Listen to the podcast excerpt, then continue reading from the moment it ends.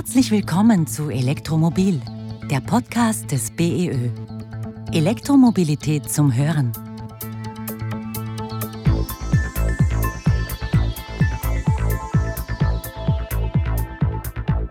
Es braucht aber auch ein verändertes Verhalten nicht nur von den Energieerzeugern, wie wir einer sind, sondern aber auch vom Energienutzer. Und da muss man sich halt vielleicht auch ein Stück weg aus jeder Komfortzone herausbewegen und die Neuerungen annehmen und das Glas halb voll und nicht halb leer zu sehen.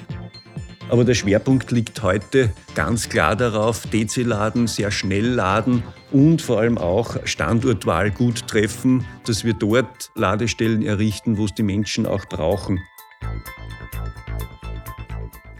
Willkommen zu Elektromobil, der Podcast des BEÖ. Mein Name ist Stefan Tesch und wir machen heute wieder einen Blick in die Zukunft der Mobilität. Tanken Sie noch oder laden Sie schon? Das ist etwas zugespitzt unser heutiges Thema. Es geht nämlich um die Tankstelle der Zukunft. Das Ende von Dieselfahrzeugen und Benzinern wurde in vielen Ländern bereits ja angekündigt. Was bedeutet das aber für die Mobilität? Wird es ab 2030 noch Tankstellen geben, so wie wir sie heute kennen? Oder wandeln sich die Tankstellen in Mobilitätszentren, sogenannte Mobility Hubs, und werden etwa ergänzt durch Unterhaltung, Einkauf und Informationen rund um Mobilität und Energie? Für welche Zukunft entscheiden sich auch Städte, Mineralölkonzerne und Energieunternehmen? Ich freue mich, zu diesen spannenden Zukunftsthemen heute mit zwei ausgewiesenen Experten sprechen zu können. Willkommen Rainer Klöpfer, er ist CEO von Shell Austria. Vielen Dank für die Einladung, freue mich aufs Gespräch. Und willkommen Andreas Reinhardt, du bist Vorsitzender des BEÖ und leitest die Abteilung Energiedienstleistungen bei der Linz AG. Hallo, danke für die Einladung. Das BEÖ Podcast Studio ist heute zu Gast bei Shell Austria in Wien im 22. Bezirk mit einer wunderbaren Aussicht über die alte Donau. Vielen Dank für die Gastfreundschaft. Sehr gerne. Herr Klöpfer, mit Ihnen als Hausherrn beginnen wir gleich. In einem E-Mobilitätspodcast wollen wir natürlich auch gerne von Ihnen wissen, sind Sie schon mit einem E-Auto gefahren und äh, was waren Ihre Erfahrungen? Ja, danke. Selbstverständlich und schon viele, viele Jahre zuvor. Und man sitzt da drinnen und denkt sich, ja, ist ein Auto. Und wie man es kennt. Also das heißt, in Wirklichkeit ist es ja überhaupt kein Unterschied, äh, welche Energiequelle das Auto antreibt. Der, Komfort ist alles das Gleiche. Und ich muss sagen, im Gegenteil, es ist sogar besser äh, in vielen Belangen des Fahrens selbst. Und ich muss sagen, ich habe also durchwegs nur positive Eindrücke gewonnen und ähm, darüber hinaus dort, wo ich ähm, die Erfahrungen gemacht habe, sind die meine täglichen Strecken kaum über 50 Kilometer hinausgegangen. Also das Thema Reichweite, das in aller Munde ist, ist einfach kein Thema, wenn man es im urbanen oder im erweiterten urbanen Bereich nutzt. Andreas, dich habe ich schon öfter in einem E-Auto sitzen gesehen. Wie ist dein Zwischenfazit? Ja, natürlich. Ich habe in meiner Funktion immer wieder die Möglichkeit, verschiedene neu auf den Markt kommende Fahrzeuge auszuprobieren. Und mein Eindruck, kann ich das nur bestätigen, äh, ist ein sehr, sehr positiver. Der Fahrspaß ist da. Die Fahrstrecken, die man üblicherweise bewältigt, sind natürlich reichweitenmäßig überhaupt kein Problem. Und ebenfalls üblicherweise sind die Fahrzeuge sehr gut ausgestattet mit Navigation und allem Schnickschnack, sodass man das durchaus als sehr lustvolles Erlebnis auch auf längeren Strecken äh, ansehen kann. Ja, Herr Klöpfer, kommen wir nun zu Shell. Das Unternehmen steht ja salopp gesagt für Kraftstoffe, Mineralöl und in Österreich auch für 200 Tankstellen, die die Autofahrer kennen. Bis 2050 will Shell ein Energieunternehmen mit netto null Treibhausgasemissionen werden. Wie passt denn das zusammen?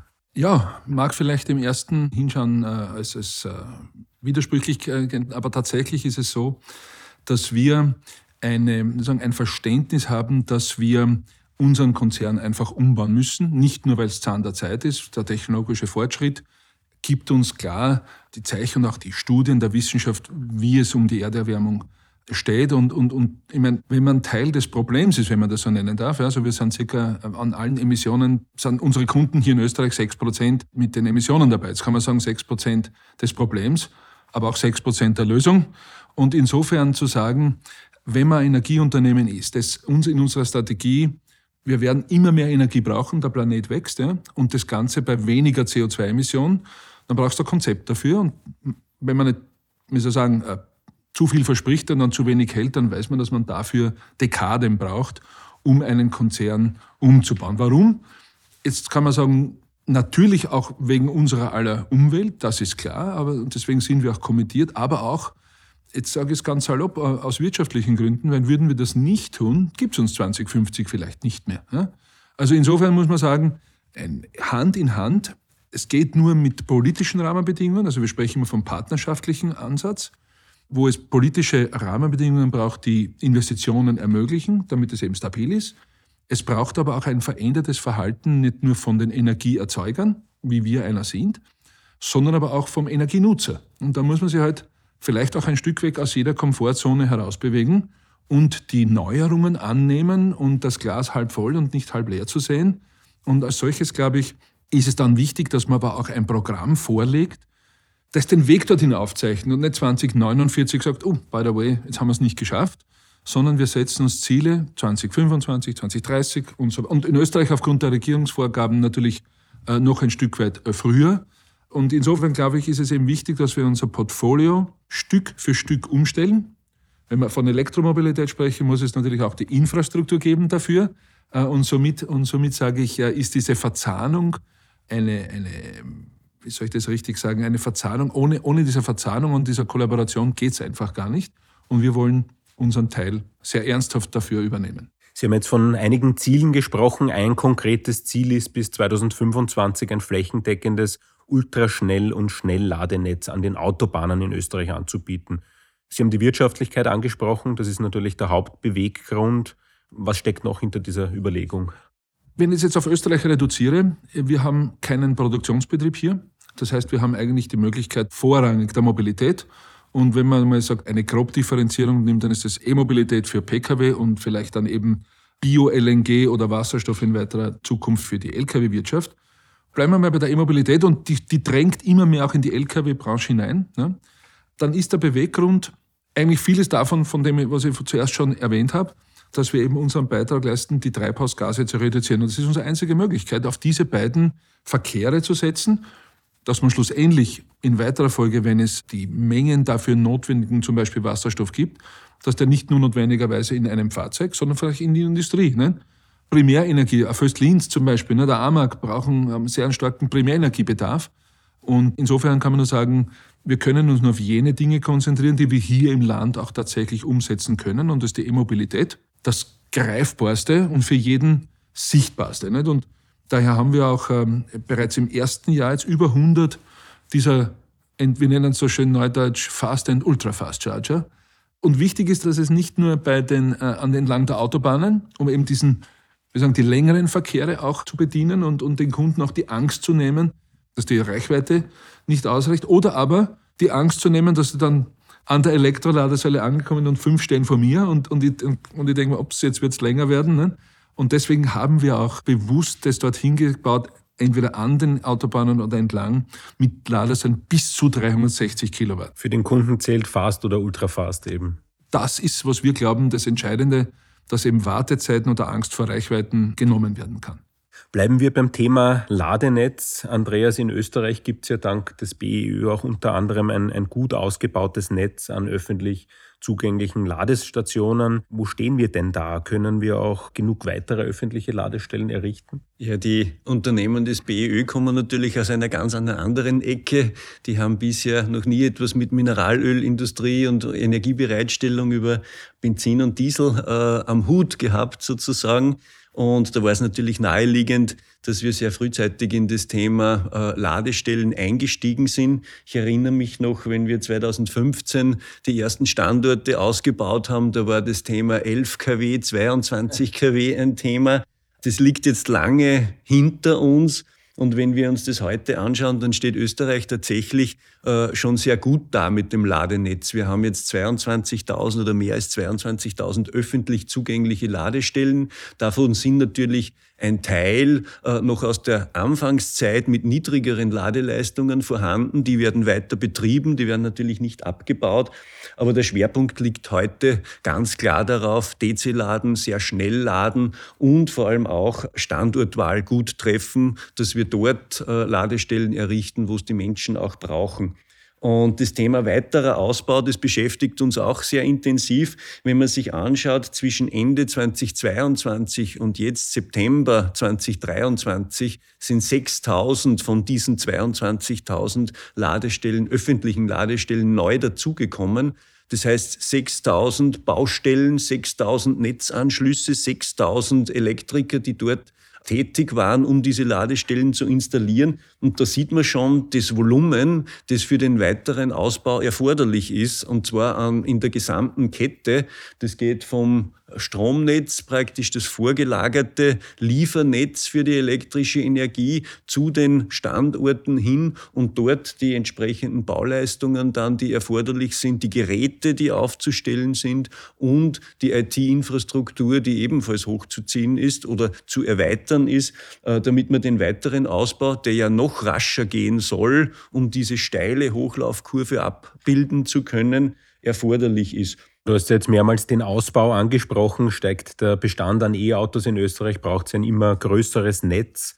Wo muss es denn aus deiner Sicht noch mehr Lademöglichkeiten geben? Wo sind die Orte, wo man das noch errichten kann? Parallel zu den öffentlichen Ladestellen spielt natürlich auch der Wohnbau eine riesige Rolle, weil wir wissen alle mittlerweile, äh, dass es natürlich sehr praktisch ist, das Fahrzeug zu Hause oder am Firmenstandort aufzuladen. Und das ist ein weiterer Bereich, äh, der große Anstrengungen braucht, weil es einfach praktisch ist für die Leute. Aber wir stehen jetzt bei äh, knapp drei Prozent Elektroautos. Wir haben noch einen durchaus langen Weg vor uns und werden dann noch viel Erfahrung sammeln, wo darüber hinaus noch gute Orte sind äh, und ob das dann Tankstellen sein werden, wie wir es heute kennen, oder eben Ladehubs an anderen Orten, als wir es heute gewohnt sind, das werden wir gemeinsam entwickeln und da ist jeder Spieler am Markt willkommen. Ja, ein interessanter Spieler am Markt ist auch Shell, Herr Klöpfer. Äh, Verbrenner, die jetzt mit Diesel oder Benzin betankt werden, erhalten womöglich ab dem Jahr 2035 in der EU ja keine neue Zulassung mehr. Wie sehen Sie da die Zukunft der Tankstellen? Erst kürzlich hat ja Shell gemeinsam mit der Automarke BYD in Shenzhen in China den weltweit größten Ladepark für Elektroautos mit 258 Schnellladepunkten eröffnet. Gigantisches Ausmaß. Ist das Ihr Vorbild? China ist natürlich immer eine andere Dimension, aber, aber die Antwort ist ja, ja und ja.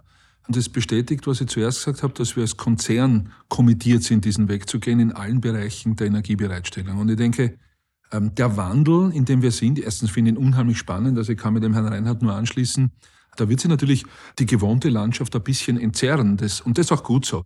Ich habe jetzt eine neue Fahrzeugpolitik verabschiedet und bestellen für die gesamte Mitarbeiterflotte, stellen wir um auf, auf E-Fahrzeuge, weil die Frage, die Sie mir gestellt haben, die stellen uns unsere Kunden natürlich auch. Ne?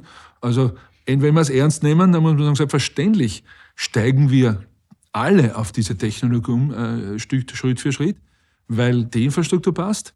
Und was für unsere, und unsere Mitarbeiter haben hier mehr oder weniger, sind auch dann Referenz für weitere Anfragen oder auch Erfahrungen zu sammeln, äh, ob das, was wir meinen, äh, gut genug ist. Und vielleicht gibt es dann auch Stationen, wo nur mehr Elektrozahlen angeboten werden. Das wird die Zukunft weisen.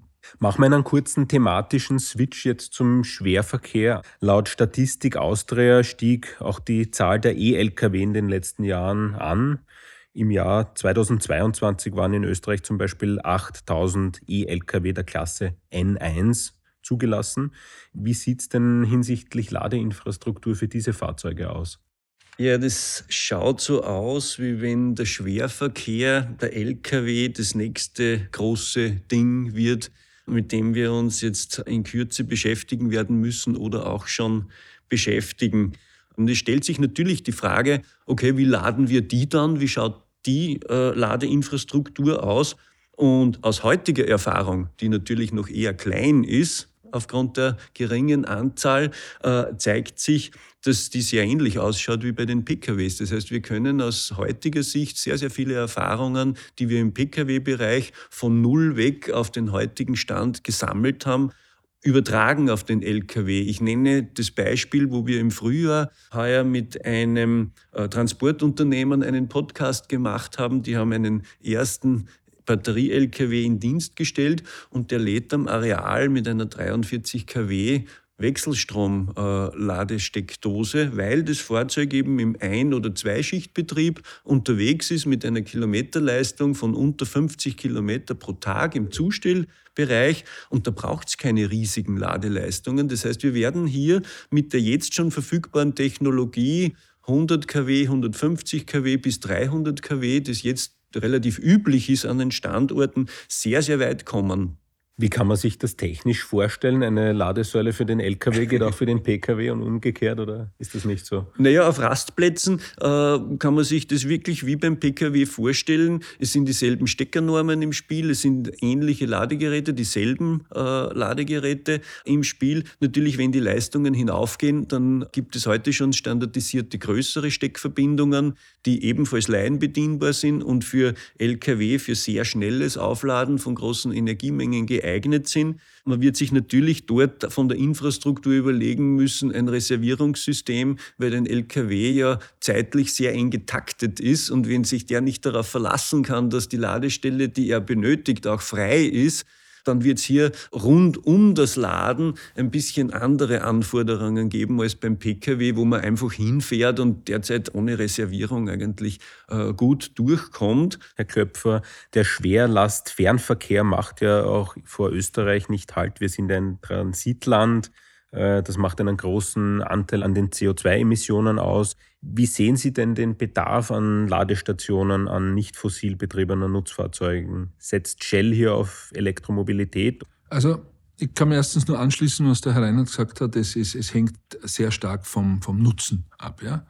Wir bieten, wir nennen das Mosaik der Treibstoffe. Und, und ähm, da ist natürlich der Diesel genauso noch drinnen wie alle neuen Biogenen, wie Elektro, wie Wasserstoff oder aber auch im Endeffekt sind unsere Forscher bei allem dann, auch wenn es Ammoniak ist. Ja? Also das heißt, die Technologie ist so rasch fortschreitend, dass dieses äh, Mosaik oder respektive die effizienteste Kraftstoff, das ist auch eine Frage, was macht den meisten Sinn von, von der Energieeffizienz her gesehen? Nicht? Und nicht nur, und es ist, ist es kommerziell leistbar. Es nutzt die beste Lösung im Labor nichts, wenn sie nicht hoch äh, skaliert werden kann oder respektive für den Kunden auch kommerziell abbildbar ist. Ich hab, wir haben dazu wenig Erfahrung. Wir haben die erste Lkw-Säule in Deutschland in Betrieb genommen jetzt. Wir werden davon lernen, wie das funktioniert, auch wie viel Strom kann aus dem Netz genommen werden oder muss man quasi so Boxen hinstellen, die dann mehr oder weniger die sehr viel Energie rasch abgeben können, die aber dann wiederum ihrerseits im Slow-Charging-Modus wieder nachgeladen werden. Also hier gibt's sehr viele Ansätze. Welcher sich durchsetzt, kann man heute nicht sagen, aber wir sehen, dass die Elektromobilität in den Nahverkehr, also in, den, in diesen Verteilerverkehr oder aber auch mittlerweile, auch Bausteinverkehr, ja, ähm, äh, Kommunalbetriebe, wie Sie es beschrieben haben. Ne? Ähm, also ich denke, die Logik ist auch einfach darin zu suchen, dass Firmen versuchen, in einer möglichst vernünftigen und effizienten Art ihre CO2-Bilanz herunterzubringen. Und jetzt hat man zwar lange gemeint, der Wasserstoff ist das ganz klare, da, da, da, da braucht man gar nicht nachdenken drüber. Und man muss fairerweise sagen, die, Elektro die, die, die, die batterieelektrische Mobilitätssätzen sind hier scheinbar schneller in der Akzeptanz, äh, vielleicht auch einfacher und billiger in der Umsetzung. Aber ich denke, wir sind an allen diesen Dingen dran, weil es diesen Königsweg, wir ersetzen jetzt Diesel durch X, nicht geben wird. Und deswegen, so wie Sie zuerst gesagt haben, wir werden nicht, wir nicht jeden Kraftstoff vorhalten können, aber wir werden also die Zukunft wird zeigen, wie viele. Also einer wird es nicht sein. Und man muss halt eben schauen, für welche Art von Klientel passt, das, passt der, der, der Treibstoff, also, also Entschuldigung, der Kraftstoff, muss ich sagen, und die Kraftquelle am besten. Und was weiß man, was in 10 Jahren, 15 Jahren für Technologie in der Batterietechnologie dann eingesetzt werden kann, wo sich auf einmal das Bild wieder wandelt. Zum Abschluss bin ich so frei und stelle noch die Preisfrage. Die Teuerungsrate ist ja in Österreich anhaltend hoch. Umso wichtiger ist es da für Konsumenten auf die Kosten auch zu schauen. Herr Köpfer, ganz einfach gefragt, wohin gehen die Benzin- und Dieselpreise? Auf was müssen wir uns einstellen? Also wenn ich Ihnen das seriös beantworten könnte, säße ich nicht hier, da würde irgendwo Coupons abschneiden, ja. Na, also um, um, äh, um das seriöser zu beantworten, also ich kann es, es ist so komplex das Thema, weil, weil ähm, es, es, geistern so viel, äh, es geistern so viel Werte herum, von denen man meint, dass sie den Preis bilden. Also ich darf Ihnen versuchen, einfach, abgesehen vom Rohölpreis selbst, wird aber die Kraftstoffe selbst werden an der Rotterdamer Warenbörse täglich notiert. Also das heißt, es wird eine sogenannte Fertigproduktenbörse ohne Additive, Additive die reine DIN, also die reinen Normkraftstoffe werden dort gehandelt und zwar alle. Und die bestimmen den täglichen Preis. Und das ist wie eine Börse. Das ist also, da bestimmen x Faktoren das Auf und Nieder, aber, äh, aber keine österreichische Regierung und auch keine Shell in Österreich. Dass man zwar einen Preis fallen sieht an der Rotterdamer Börse, und trotzdem äh, gibt es auf einmal höhere Preise an der Tankstelle. Und, und das wiederum bringt die Komplexität der Transportwege. Und der Rhein ist nun einmal eines der wichtigsten Transportwege in Europa. Und wenn, wie wir es gerade jetzt haben, der Rhein hat extremes Niedrigwasser äh, und du bringst die Ware von dort einfach weg. Du musst statt einem Schiff zwei Schiffe äh, beladen, weil, wenn, äh, um den Tiefgang äh, auszugleichen. Dann musst du wieder auf Lkw umsteigen. Dann gibt es keine Lkw, es gibt keine Fahrer. Das ist ja überall Personalmangel, zieht sich ja kreuz und quer durch. Und vielleicht ist das ein bisschen ein plakatives Beispiel, um zu sagen, wie ist die Preisbildung, dass das schon komplex ist und wohin sie sich entwickeln werden, kann ich noch unseriöser nicht beantworten, weil natürlich hier alle geopolitischen Entwicklungen nicht vorhersehbar sind und daher Ihnen heute hier zu sagen, das wird billiger oder teurer, das wäre wirklich unseriös und das würde ich nicht tun wollen. Ne? Andreas, du hast in vorigen Podcast-Folgen schon mal gesagt, Laden ist günstiger als tanken. Wagst du einen Blick in die Zukunft? Wie entwickeln sich die Ladetarife? Auch hier gibt es eine sehr, sehr ähnliche Situation, wie wir es bei den Treibstoffen sehen. Es gibt die Börsen, die von verschiedensten Strömungen getrieben sind. Es gibt auch die Strombörse und die schlägt sich dann durch bis hin zur Ladestelle. Auch da haben wir diese zeitlichen Verschiebungen, das, was an der Strombörse passiert, sich mit einer gewissen Verzögerung dann zeitlich an der Ladesäule wiederfindet. In der letzten Zeit haben wir extreme Ausschläge erlebt. Wir haben es alle in den Medien mitbekommen, äh, wo vor allem Befürchtungen eine riesige Rolle gespielt haben und die haben sich natürlich auch auf die Strompreise und damit auf die Ladepreise letztendlich ausgewirkt. Und wenn man sich den Mix, der sich ja nicht verändert hat, zwischen Zuhause laden, in der Firma laden und eine Beimischung von öffentlich laden äh, anschaut, dann ist es nach wie vor so, dass man laden sehr günstig kann, in sehr, sehr vielen Fällen. Äh, aber es ist natürlich von individuellem Nutzerverhalten abhängig, ob das tatsächlich dann so ist. Teuer oder billig, oft eine Ansichtssache, ein wunderschönes Schlusswort. Damit sage ich Danke an meine beiden Gäste für diese spannenden Einblicke in die neue Welt der Mobilität. Sehr gerne. Dankeschön. Das war wieder eine Folge von Elektromobil, der Podcast des BEÖ. Diesmal zum Thema die Tankstelle der Zukunft. Danke fürs Zuhören und bis zum nächsten Mal. Abonnieren Sie Elektromobil, den Podcast des BEÖ. Bitte empfehlen Sie uns weiter, schicken Sie uns Themen, die Sie interessieren. Wir freuen uns auf Ihr Feedback. Wichtige Informationen, Statistiken, Tipps zum Laden und vieles mehr finden Sie auf der Website des BEÖ unter beoe.at. Elektromobil, der Podcast des BEÖ. Elektromobilität zum Hören.